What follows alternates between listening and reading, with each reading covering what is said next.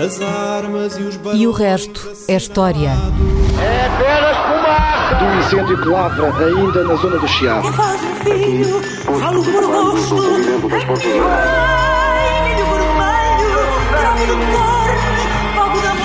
Quer transformar este país numa ditadura.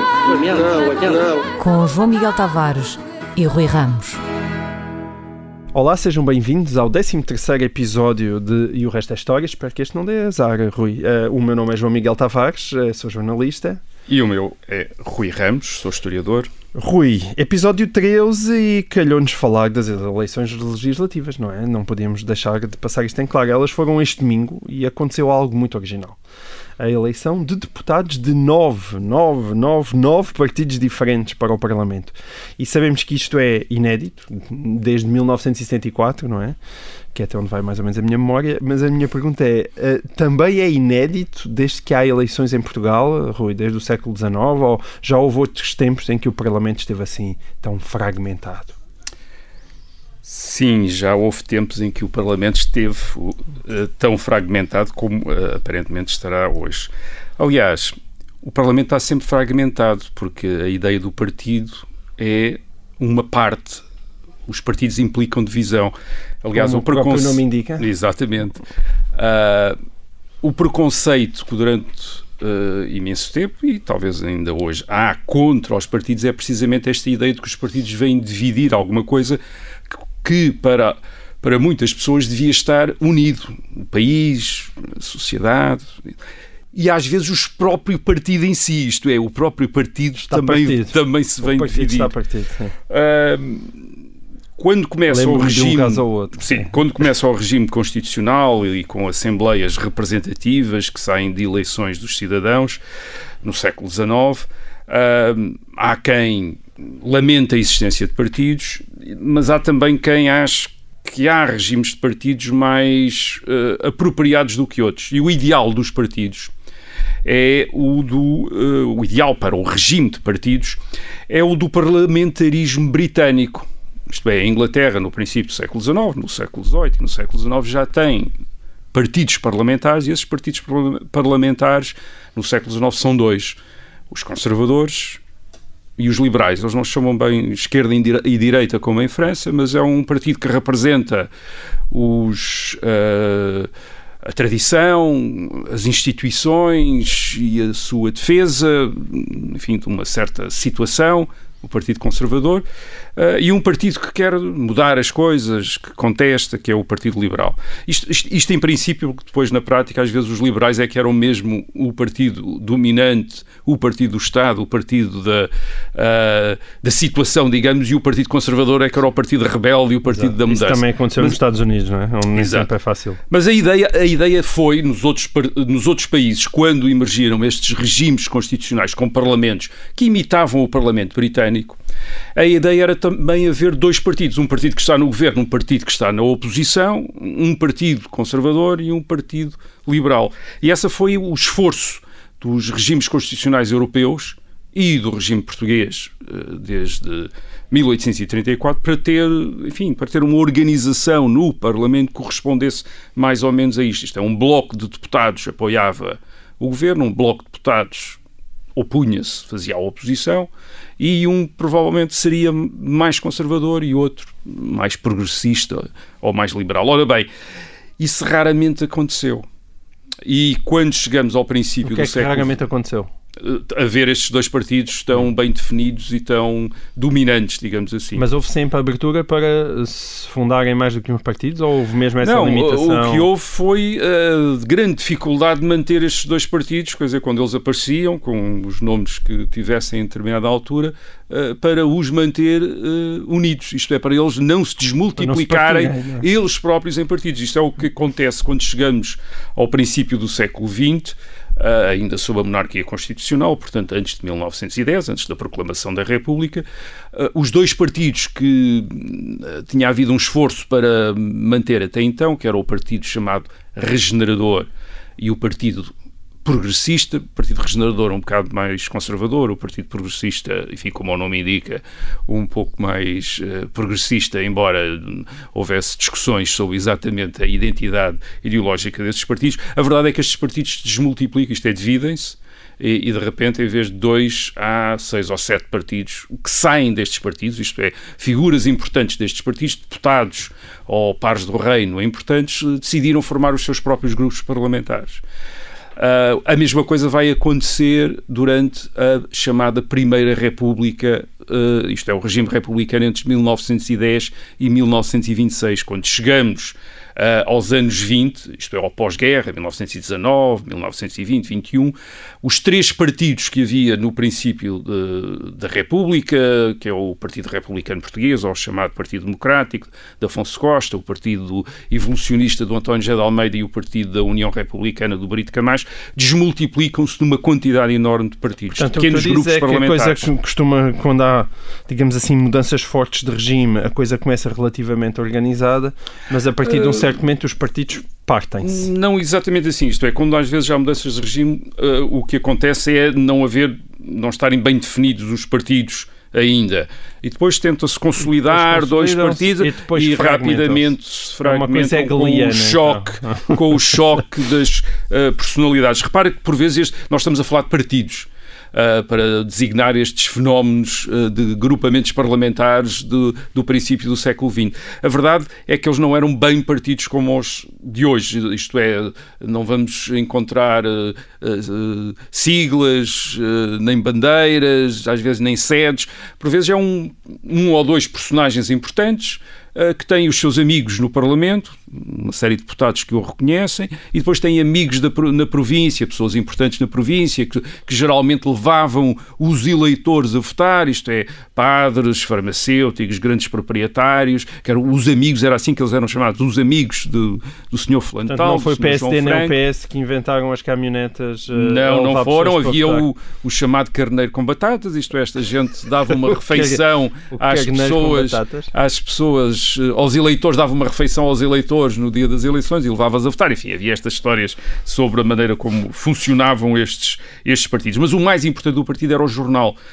Todos eles tinham um jornal, um jornal onde às vezes escrevia o líder do partido ou jornalistas próximos e que representava no país, digamos, a voz, para além daquela voz que tivessem uh, no Parlamento. Mas isso quer dizer que os partidos, durante muito tempo, e sobretudo durante um regime que não teve, que não quis ter partidos, que era a ditadura salazarista, o Estado Novo, que era na fase da ditadura militar, que era depois na fase do regime de Salazar, o, Estado Novo propriamente dito, uh, os partidos estão associados sempre ao caos político, à ingovernabilidade, à divisão, à incapacidade de fazer coisas. Portanto, é esta a ideia que está associada aos partidos. E quando chegamos a Mas 1900... quando? Durante o Estado, durante o Estado Novo, Estado Novo e a propaganda do Estado Portanto, Novista. Uma a, União União, Nacional. a União Nacional não é um partido, eles estão sempre a dizer que não é um partido, é a união de pessoas com boa vontade que querem colaborar com o governo e ter atividade cívica, portanto aquilo não é um... Não, Agora o, tenha o país de não tem uma um partido. liberal e tudo isso, não é? Até aí, já no Uh, final do regime. No fim do regime há esta, uh, digamos, tentação partidária. Vamos deixar formar partidos na Assembleia Nacional, não vamos deixar formar partidos, a aula liberal já é um partido, mas se é, o que é que são os outros, enfim, por aí, por aí fora. Mas quando chegamos a 1974, o part os partidos políticos ainda estão muito estão associados a duas coisas. Por um lado, à liberdade, quer dizer, isto é, a liberdade é a possibilidade dos cidadãos se organizarem em uh, correntes políticas com um aparelho e, e, e disputarem o voto dos eleitores, mas ainda também estão associados à, ao caos, à ingovernabilidade, uma vez que da Primeira República, do fim da monarquia constitucional, uhum. uh, uma vez que a propaganda do Estado Novo durante 40 e tal anos não tinha, enfim, tinha tido algum, algum efeito a esse respeito. E há uma grande preocupação, portanto, em 1974, 75, nas origens da nossa democracia, ainda sob tutela do movimento das Forças Armadas, do MFA, e, enfim, da Junta de Salvação Nacional, inicialmente, há uma grande preocupação em impedir que aconteça o que aconteceu na monarquia constitucional e no Estado Novo. Isto é, que de repente haja 10, 15 partidos uh, e que não haja possibilidade de um governo ter qualquer apoio para governar no Parlamento devido à divisão dos deputados. E, portanto, são tomados, quando se organiza o regime de partidos, digamos assim, são tomadas algumas medidas uh, para evitar isso. Quer dizer, uma das primeiras é, obviamente, colocar no governo provisório alguns chefes de partido, portanto, os mais importantes, o, uh, o líder do Partido Socialista, o líder do Partido Comunista, o líder do uh, do, do Partido Popular Democrático, o Francisco Sá Carneiro, uhum. uh, Freitas do Amaral, o líder do CDS, que é só fundado em julho, já estava também, uh, já estava, apesar de tudo, Na no fila. Conselho de Estado. Exato. Portanto, há a colocação de alguns líderes de partidos que correspondem mais ou menos a um arco imaginário de partidos europeus. Portanto, um Partido Comunista, de, uhum. que, de obediência soviética, um Partido Socialista da, interna da Internacional Socialista, um Partido da Democracia Cristã, ou que vai estar afiliado na Democracia Cristã. Tu estás a dizer que a coisa não foi um... deixada à espontaneidade propriamente do não povo foi deixada completamente. Mas que a coisa foi desenhada... Sim, e depois as, uh, as primeiro no papel. Exato. Sim, aliás, o Freitas do Amaral, nas suas, uh, nas suas uh, memórias, conta como lhe encomendaram um partido em maio de 1974, isto é, os militares que consideravam que já havia um Partido Comunista, havia o Partido Socialista, eh, então devia haver também um partido, um partido mais liberal e foram, eh, foram encomendar a ele. Portanto, esta, esta era a ida. O, isto é, o sistema de partidos foi muito desenhado eh, de cima e as instituições que foram criadas e as leis e os regulamentos visaram favorecer estes partidos, tornando difícil a criação, mais difícil a, a criação de partidos legalmente por exemplo, através da recolha de assinaturas, aquele número de assinaturas necessário, que não é fácil, quer dizer, que não é fácil reunir uh, uh, aqueles milhares de assinaturas. Aliás, há muitos que se queixam disso, não é? Exatamente. E depois através de todo um mecanismo eleitoral que visa também favorecer estes uh, partidos. Está a falar de método o, Não, o próprio, o próprio sistema de eleição por lista em grandes círculos eleitorais, uhum. em distritos, quer dizer, que favorece as direções partidárias, quem escolhe. Isto é uma das, por exemplo, uma das causas da fragmentação dos partidos era a independência dos deputados. Isso é, se o deputado era eleito por um círculo que era seu e, portanto, onde podia ser eleito independentemente de uma direção partidária, estava muito mais tentado quando a direção partidária no Parlamento o incomodasse ou o obrigasse a seguir uma linha que não era a dele, a separar-se do partido e a fundar outro partido. Porquê? Porque depois na eleição seguinte que voltaria a ser eleito, uma vez que tinha uh, uma, uma relação pessoal com os seus eleitores.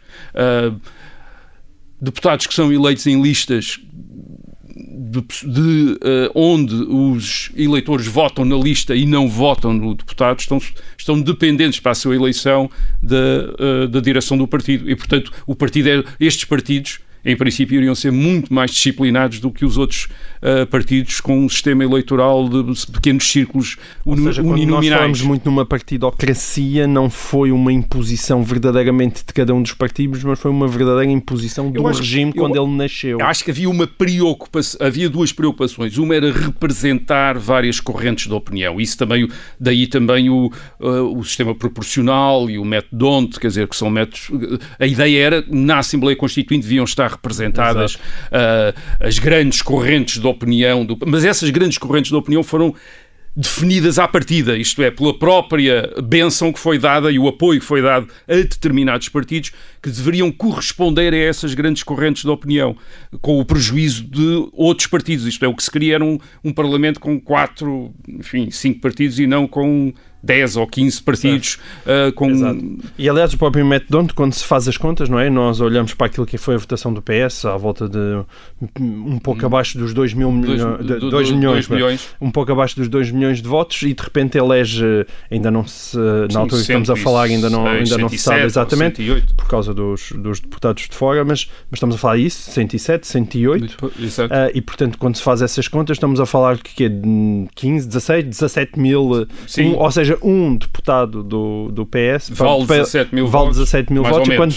por exemplo, como nós sabemos, a, a iniciativa liberal precisou de, teve à volta de 60 mil, certo? É, exato. E elegeu um deputado. Um deputado. O deputado da Iniciativa 60 Liberal vale 60 mil o deputado votos. vale 60 mil, enquanto Em, do- em termos de círculo nacional, obviamente. Quando até dizer, em diríamos quase devia ser ao contrário, não é? Para as pessoas se fazerem representar na Assembleia da República, devia-se. Não, é difícil, quer dizer, aqui tornou-se difícil lançar partidos e depois, claro, os partidos que estão têm muito apoio, quer dizer, tiveram um apoio em 74, 75, foram-lhes dadas sedes, tinham Uhum. acesso ao Estado e continuam a ter subsídios estatais, quem está representado no Parlamento, e daí o, esta, este fenómeno que é desde 1975 temos praticamente os mesmos partidos representados no Parlamento até às eleições de hoje, houve a única exceção foi a única, digamos, a, a única variação foi em 1985, com o Partido Renovador Sim, Democrático, patrocinado pelo sim. Presidente da República, o General Yanes, e foi uma coisa que apareceu E e desapareceu. desapareceu. Vamos ver agora Vamos como é ver que estes agora, não é? novos partidos. Portanto, mas alguma que coisa entraram- de novo aconteceu em outubro de 2019. Sim, sim, com, esta, com a entrada destes partidos eh, novos no, no Parlamento, alguma coisa está a acontecer agora. Se vai durar ou não, vamos ver. Muito bem. Olha, a semana passada também ficou marcada pela, pela morte de Freitas do Amaral. E tu escreveste um ótimo ensaio aqui para o Observador intitulado Freitas do Amaral e a Direita Democrática, História do Encontro e Desencontro com o Pai Fundador. Quem quiser, o, artigo está disponível ah, no site do Observa- Observador e acabavas esse artigo com, com este episódio e eu passo a citar. Ah, e depois de tudo o que fica, pelo menos para o, o autor destas linhas, que eras tu, é a imagem do jovem político de 34 anos que numa entrevista da RTP em 11 de junho de 1975 escandalizou os jornalistas com a terrível heresia de justificar a propriedade privada e a economia de mercado. Um dos entrevistadores ficou tão estupefacto com Freitas do Amaral que lhe fez até uma homenagem. Devemos fazer a justiça ao Dr. Freitas do Amaral de ter feito a defesa mais acérrima que eu já ouvi aqui na televisão, de após o 25 de Abril, do sistema capitalista. Eu acho esta história deliciosa. Fala-nos um pouco mais disso, Rui. Quanta coragem era necessária para, em junho de 1975, ir à televisão defender o, o- o capitalismo? Era preciso mesmo coragem e era preciso uma coragem de dois tipos. uh, como a que Freitas do Amaral demonstrou nessa ida à RTP uh, em junho de 1975. Era preciso, em primeiro lugar, uma coragem, digamos, política, porque o país está sobre a tutela militar, a tutela do chamado MFA, do Movimento das Forças Armadas, e o MFA tinha ah, determinado, mesmo antes de quaisquer eleições, em março de 1975, as eleições foram em 25 de abril de 1975, tinha havido uma espécie de uma tentativa de golpe eh, militar eh, associado ao general Spínola em 11 de março de 1975, e nessa noite o- foi derrotada. Os oficiais eh, que se identificavam com o movime- o movimento das Forças Armadas e com a presidência do general Costa Gomes eh, reuniram-se e, digamos, tomaram quase a decisão de impor como linha oficial da Revolução Portuguesa eh, não apenas o- a democracia como objetivo, mas também o socialismo. Isto é, o socialismo e o socialismo entendido como a coletivização dos meios de produção e, eventualmente, o fim do- da propriedade privada e do capitalismo em Portugal. Portanto, esta era a linha oficial, mesmo já antes das eleições, e no pacto entre o MFA e os partidos, que aliás o CDS também ass- eh, assinou antes das eleições, eh, os partidos aceitaram para poder participar nas eleições. E para haver eleições, eh, aceitaram com reinterpretações Para do que é que socialismo para a Constituinte, não é? para a Assembleia Constituinte, Assembleia não iriam afetar o governo, portanto o governo continuava a ser um governo Em funções? Uh, uh, decidido pelo E a- Presidente da República, que era, isto é, nomeado pelo Presidente da República, que era um militar, o, o General Co- Costa Gomes, uh, aceitaram, repito, com interpretações Caminhar do que é que era o socialismo. Exato. o caminho do Aceitaram socialismo, que ainda hoje é o que está no, preâmbulo, do no preâmbulo preâmbulo da à Constituição da República, depois votada em E, 1976. portanto, entre e, e essa foi a linha fundamental, pelo menos entre março de 75 até novembro de 75. ou até mais tarde, Até quer mais dizer, tarde, o socialismo sim, até bastante, até, até Mas bastante digamos mais assim, isso a linha, a dizer. linha dura. E que nós estamos a falar em declarações de Freitas do Amaral a meio deste a meio deste é? processo, Em exatamente, pleno ainda em pleno pré, com o chamado É. processo revolucionário em curso, portanto, durante a Revolução, ele diz isso, e depois repara, O capitalismo, a economia de mercado, que nós hoje associamos uh, aos países uh, democráticos da Europa Ocidental uh, e aos países democráticos que, entretanto, surgiram no resto do mundo, como os, por exemplo, no caso dos países que saíram do, das ditaduras comunistas na Europa de Leste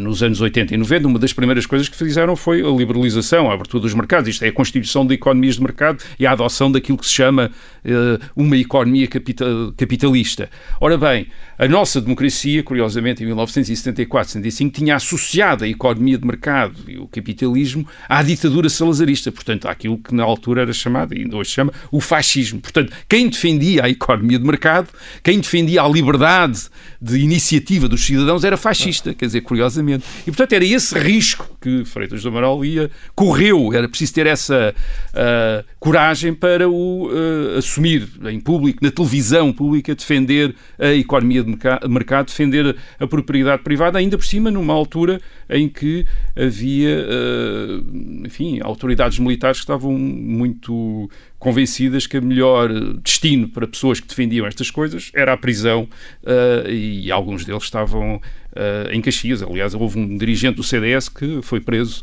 nesta altura, uh, Rui Pena, que, aliás, depois mais tarde ministro socialista, uh, ministro do Partido Socialista, de um governo do Partido Socialista, se é que está correto, hum. e que foi preso nesta altura. Muito bem. E depois também havia, já agora só para completar, estávamos a falar da coragem política, isto é de alguém que tem de enfrentar a corrente dominante no país, do, do, do poder. Havia também uma coragem intelectual, porque ainda estamos em 1975 Portanto, não estamos em 1985. Portanto, hum. ainda anos, quatro anos antes da eleição de Margaret Thatcher nos, eh, na Inglaterra, cinco anos antes da eleição de Ronald Reagan nos Estados Unidos, isto é, antes daqueles protagonistas que nas democracias ocidentais uh, puseram outra vez o liberalismo na moda, isto é, a ideia de que a economia deve assentar na propriedade privada e na iniciativa do, dos uh, cidadãos. Ainda estamos longe disso, ainda estamos ainda no ambiente do pós-guerra, de grandes setores nacionalizados da economia. Uh, isto estava a ser abalado pela uh, crise do petróleo de 1973 e pela inflação, mas curiosamente, mesmo a crise do petróleo e a inflação tinham em 1975 ainda sido entendidas como uma crise do capitalismo. De facto, iria ser uma crise do tipo de Estados uh, com grandes setores nacionalizados e, com, e corporativistas do, do pós Segunda Guerra Mundial, mas naquela altura ainda estavam a ser entendidos como a crise do capitalismo. Portanto, ainda pouca gente lia o Hayek e, e o von Mises e, essa, e, essas referências depois do, chamar, do uh, liberalismo uh, nos anos 80. Portanto, também era preciso uma certa coragem intelectual, digamos, para ir muito para, para, ir, uh, para ir bastante Olha, Rui, à frente. Nós, a seguir, vamos interromper aqui a primeira parte e já voltamos a seguir e voltaremos também a falar de Diogo Freitas do Amaral. Fiquem aí, nós não demoramos.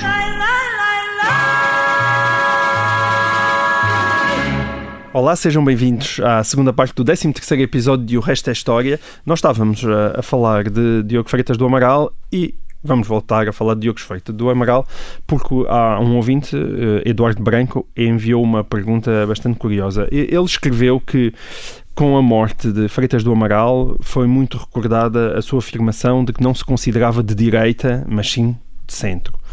E, no entanto, diz o Eduardo Branco, a direita portuguesa reuniu-se em torno do seu projeto de partido de centro, o CDS, e de alguma forma o regime desta Terceira República também empurrou para ele o papel de trazer a direita para o processo democrático. Aliás, uma, nós já falámos nisso uh, na parte anterior. Um, e deste jogo de equívocos resulta a conclusão de que a direita nunca perdoou a Freitas do Amaral e este nunca perdoou à direita. Uh, esta é uma citação tua, Rui, uhum. que o Eduardo foi, foi, foi buscar, e esta sua análise parece-me bastante justa. Daí que ele alerta para o problema desta, e isto é uma citação dele, desta esquizofrenia do espectro político português, em que é chamado da direita o partido com a designação de centro democrático social e por vezes também o Partido Social Democrático. E a pergunta do Eduardo é esta: quais as raízes deste fenómeno de enviesamento à esquerda. Será uma ligação direta da Terceira República à Primeira República ou somente o acaso histórico da extinção forçada do Partido Liberal e do Partido do Progresso, esse sim supostamente da direita, na sequência dos acontecimentos relacionados com a manifestação da chamada maioria silenciosa planeada para 28 de setembro de 1974. Um, esta questão dava pano para mangas e, e, eu, portanto, por isso proponho-te começar pela extinção do Partido Liberal e do Partido do Progresso, porque acho que há muita gente, de facto, e certamente as pessoas mais novas não têm a menor memória disto.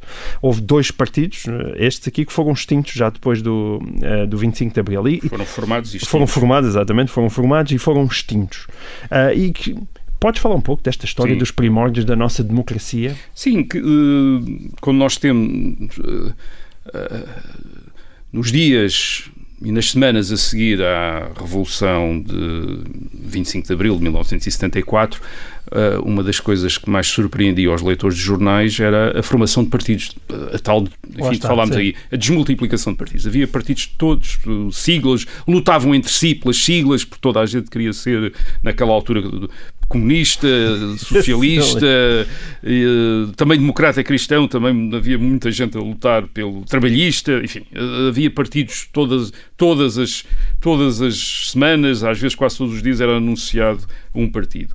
E uh, há partidos que se formam uh, em uh, maio, junho, julho de 1974, que têm como característica um. E, que os, e é isso que os define, digamos assim, que é uma visão diferente da questão uh, que alguns chamam colonial, ou que se pode chamar ultramarina, quer dizer, que era a maior questão no país nesse momento, quer dizer, o que é que se vai fazer com as colónias? E há quem queira negociar com os partidos que contestavam, os partidos armados que contestavam a, a administração portuguesa, negociar para pôr termo à guerra e para, enfim, quase entregar-lhes o poder. Isso era a posição mais ou menos da, da esquerda. E há quem ache que deve, que no ultramar se deve seguir uma política igual à que se vai seguir uh, na metrópole, isto é, em Portugal, haver eleições, haver partidos que concorrem às eleições e ver o que é que sai dessas eleições. E havia também quem, e era essa, por exemplo, a posição do PSD e do CDS, isto é, achavam que havia, devia haver eleições com muitos partidos em Portugal e devia haver eleições com partidos em Angola, em Moçambique e na Guiné, e, o, e as populações que viviam nesses uh, territórios, nas chamadas províncias ultramarinas, também deviam votar nos partidos e logo e escolher. E, escolher. e havia quem quem uh, também achasse que se devia fazer todos os esforços, isto é, que o, o, novo governo devia fazer todos os esforços para manter uma ligação entre uh, uh, Portugal e esses territórios dentro de uma federação portuguesa, que era uma ideia que já existia nos últimos tempos de Marcelo Caetano, ou, ou, antes, que existiu sempre nos anos 60 como uma, como uma solução para, uh, a, guerra, para, a guerra para a guerra colonial. E estes partidos, aquilo que definia basicamente estes partidos que então apareceram e, e que foram identificados como da direita, era precisamente essa, muito essa opção uh, uh, ultramarina, digamos assim. Isto é a ideia de que uh, deveria haver, deveria-se fazer esforços para, para manter essa relação através de uma federação uh, portuguesa ou lusíada ou uma coisa qualquer com esses territórios. É e o Partido Liberal e o Partido do Progresso defendiam isso e, de certa forma, essa também era a visão do Marshal Spínola. Do, do general, exato, do futuro Marshal, na altura, general Spínola. Portanto, eles ligam-se ao general Spínola. São quase partidos spinolistas. Quer dizer, não são, não são bem partidos spinolistas no sentido em que não são organizados pelo general Spínola, mas, mas são partidos que apoiam o general Spínola, sobretudo quando o general Spínola faz o, o, apelo em setembro, que vai dar origem à chamada manifestação da maioria silenciosa, que é que apareça uma maioria no país, isto é, que a maioria silenciosa no país que, que o, uh, ele supunha que o apoiava ele, que devia manifestar-se uh, esse apoio. E então é a chamada manifestação da maioria silenciosa para evitar para os 28. abusos digamos assim. A deriva esquerdista do MFA e dos outros oficiais de, de, das do Forças hotel, Armadas. É, e enquanto o PS e o CDS, o, então PPD e CDS, em setembro de uh, 1974, evitam comprometer-se nestas aventuras do General Spínola, isto é, nesta iniciativa do General Spínola, a manifestação, ficaram etc. de fora dessa... Estes partidos, o Partido do Progresso, o Partido Liberal e o Partido do Progresso eram um dos partidos com mais recursos. E, uh, obviamente eles defendiam essa, oposição, uh, essa opção ultramarina, mas depois defendiam também outras coisas, defendiam também a economia de mercado, defendiam a, a um, tinham uma atitude mais anticomunista assumida contra o Partido Comunista, que era uma coisa que os outros partidos nessa altura tinham maior relutância em assumir, ao contrário do que vai acontecer em 1975. Estes partidos, o Partido Progresso e o Partido Liberal, juntam-se, digamos, dão esse apoio. O que quer dizer que quando o MFA consegue uh, impedir a manifestação da maioria, uh, com o apoio do Partido Comunista, consegue impedir a manifestação da maioria silenciosa e declara que houve uma tentativa de golpe reacionário, uh, força a saída do general Spínola da presidência da, da República, estes partidos são considerados como protagonistas de uma conspiração desse golpe. E, portanto, são alguns dos seus líderes são presos e os partidos são extintos oficialmente, isto é, são proibidos, basicamente, são os primeiros partidos a ser proibidos. Ora bem, estes partidos eram a direita, digamos assim, em 1974.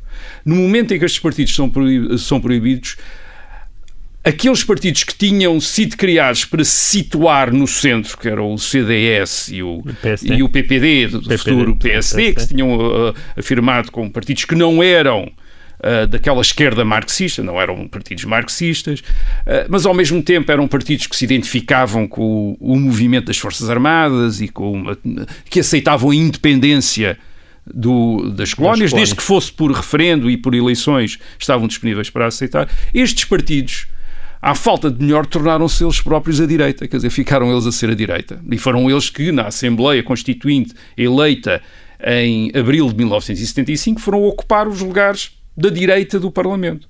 E não só se ficar, isto, isto é uma questão posicional, portanto, Claro, se uh, dás uma é, dentada na parte direita. Pronto, exatamente. O centro passa a ser a direita. O, o centro passa a ser a direita, isto é, se o PSD e o CDS tivessem sido proibidos em 1975, o, P, o, o Partido Socialista ter-se-ia tornado a direita.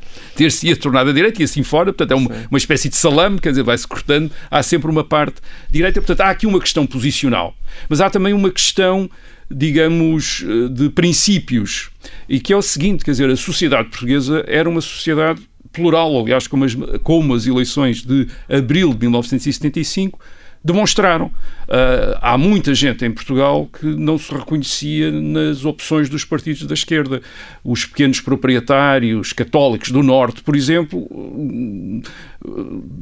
não votaram nos partidos da esquerda como os operários da cintura industrial de Lisboa votaram. Uh, e essas, esses eleitores uh, também procuraram os partidos mais próximos, que se tornaram os seus partidos e que os passaram a representar independentemente das ideias originais dos, dos fundadores desses partidos. Isto é, o, quer o PSD, quer o CDS, independentemente das ideias que, em princípio, os seus fundadores tinham sobre a sua situação política, e admito que essas ideias fossem situar-se, digamos, entre a esquerda e a direita, de maneira até a terem margem de manobra e a tornarem-se até partidos importantes, quer dizer, porque seriam partidos centrais e, portanto, capazes de fazer uh, acordos com um lado, acordos com outro, negociar com uns, negociar com outros, portanto, teriam muito mais importância uh, uh, política nesse, nesse sistema. Esses partidos tornaram-se pura e simplesmente aqueles partidos em quem era de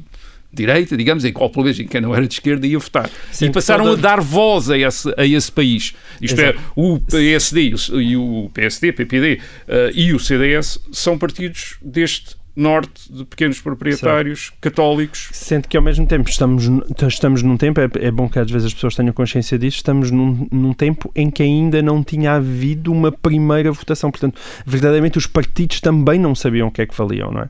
E, não, não, não faziam e, e só quando, quando é a primeira eleição para a Assembleia de Constituinte, portanto estamos a falar de 25 de abril de 1975, 1975, é que os partidos sabem o que é que valem nas urnas. É verdade. E acho que aí o, o próprio Partido Comunista deve ter ficado muito surpreendido porque teve 12,5%. Teve 12,5%, com toda a gente que esperava é... que tivesse, enfim, era o partido que estava uh, instalado no Estado, que mais influência tinha entre os militares uh, do movimento das Forças Armadas nessa altura e há uma rejeição, isto é, o país rejeita-o completamente.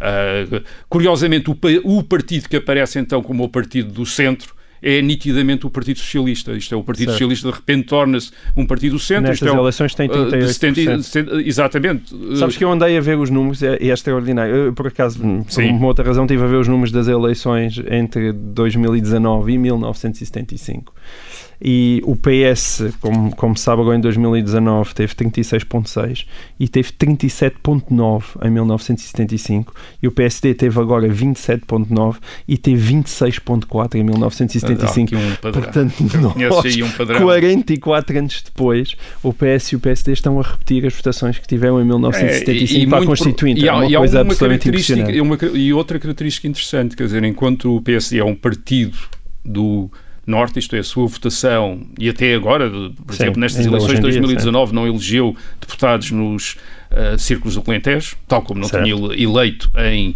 eh, 1975, o Partido Socialista aparece, mais uma vez, como o único partido nacional. Isto é o único partido que elege deputados Exato. em todos Já os vimos isto, não é? Uh, e, e, em 1975, o Partido, enquanto o Partido Comunista é um partido acantonado, sobretudo no Alentejo, já nessa altura, e um pouco na, na cintura industrial de chamada cintura industrial de Lisboa, a antiga cintura industrial de Lisboa, isto é, as fábricas, as zonas fabris e os bairros operários que rodeavam Lisboa, incluída a margem sul, como a margem sul do Tejo, o, o, o, e enquanto o CDS e o, e o PPD, sobretudo, elegiam no norte, acima da, portanto, acima do Rio Tejo e acima do, da, da, do sistema montanhoso central, o Partido Socialista elegia, quer dizer, enfim, era, era um partido competitivo, quer dizer, em, toda, em todo o país. Portanto, tinha ocupado essa posição central que, que tinha nitidamente aspirado, que era o, uh, provavelmente que era o, o PPD inicialmente, que era o, o, CDS também quando foi formado, quer dizer, porque se percebia que havia a possibilidade.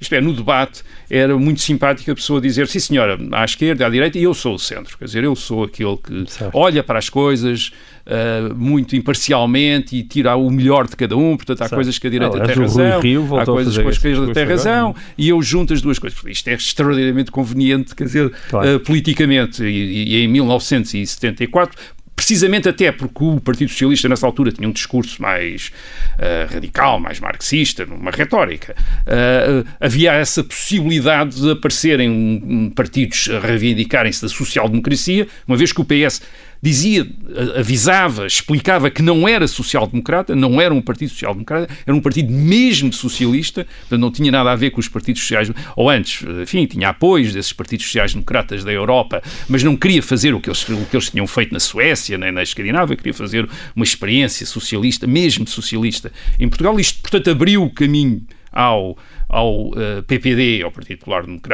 Democrático e ao CDS, só que com a proibição de outros partidos, eles ficaram é. a ser a direita e até hoje têm sido a direita da democracia. Agora apareceram outros partidos, outras opções, outras opções de voto, aparentemente, mas durante anos foram a direita, de, a direita desta democracia. Como, como diria o Sr. Shakespeare, what's in a name, não é?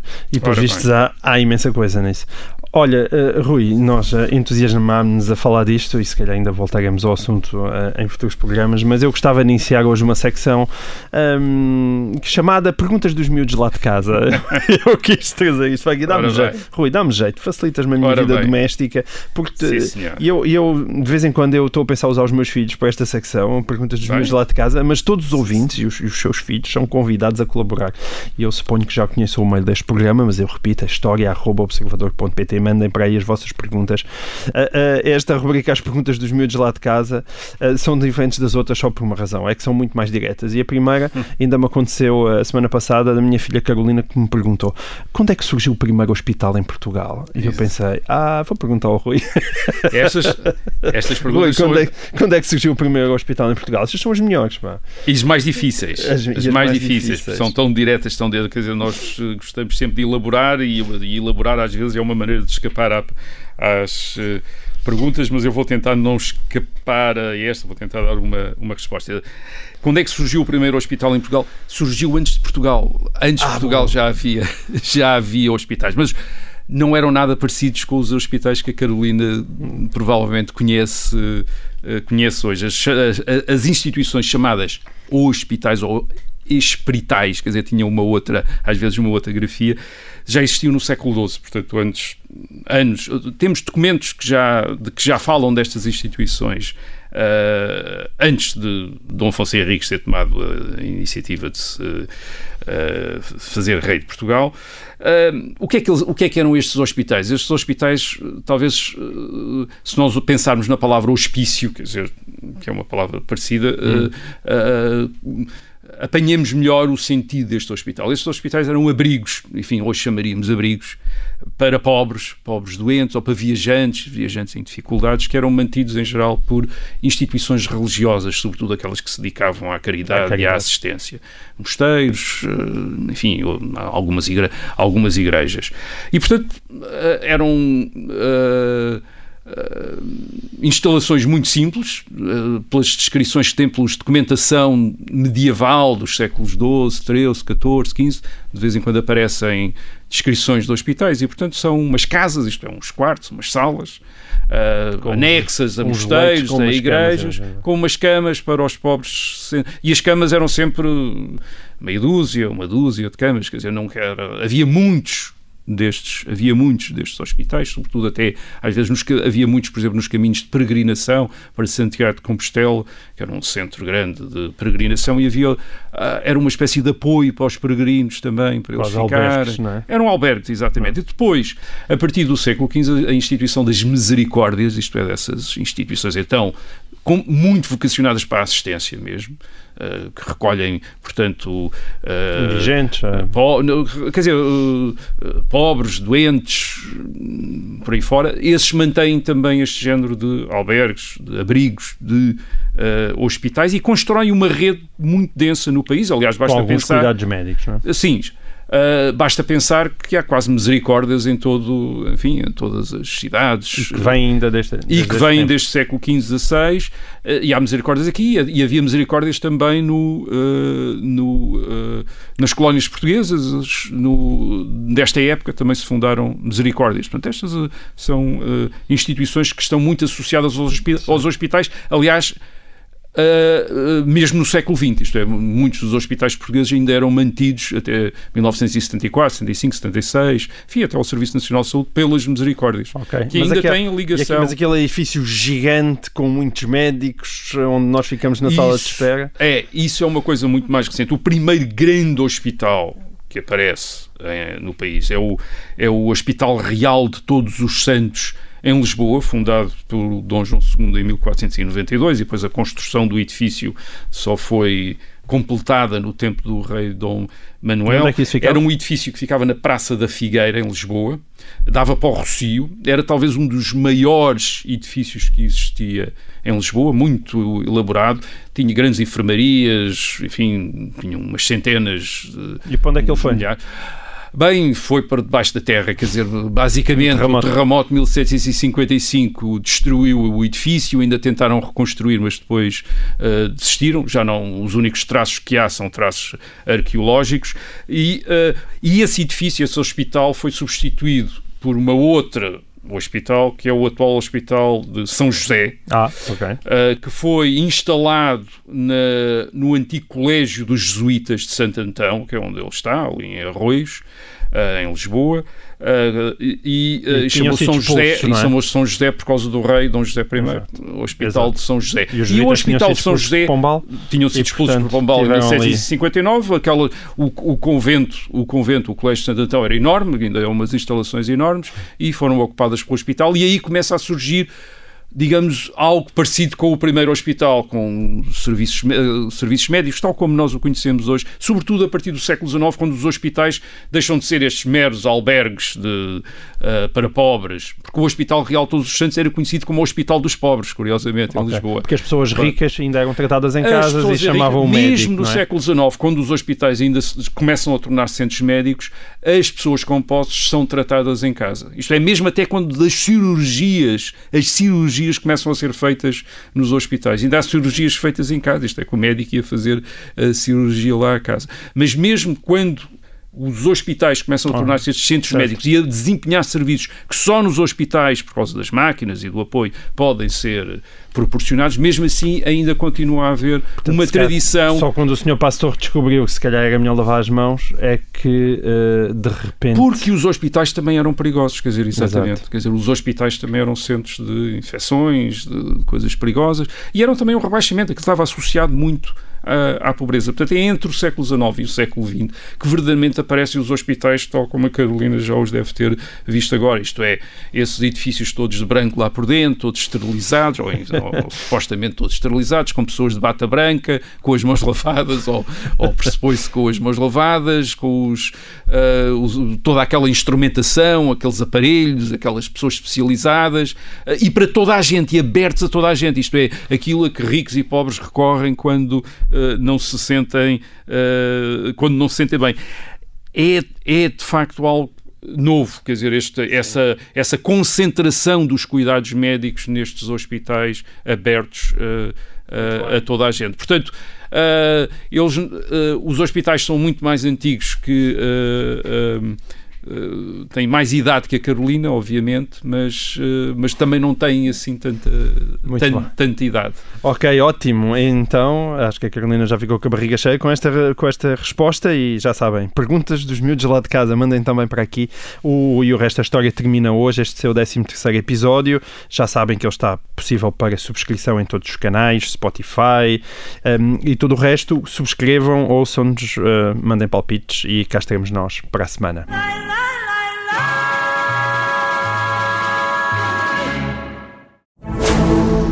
Rádio Observador.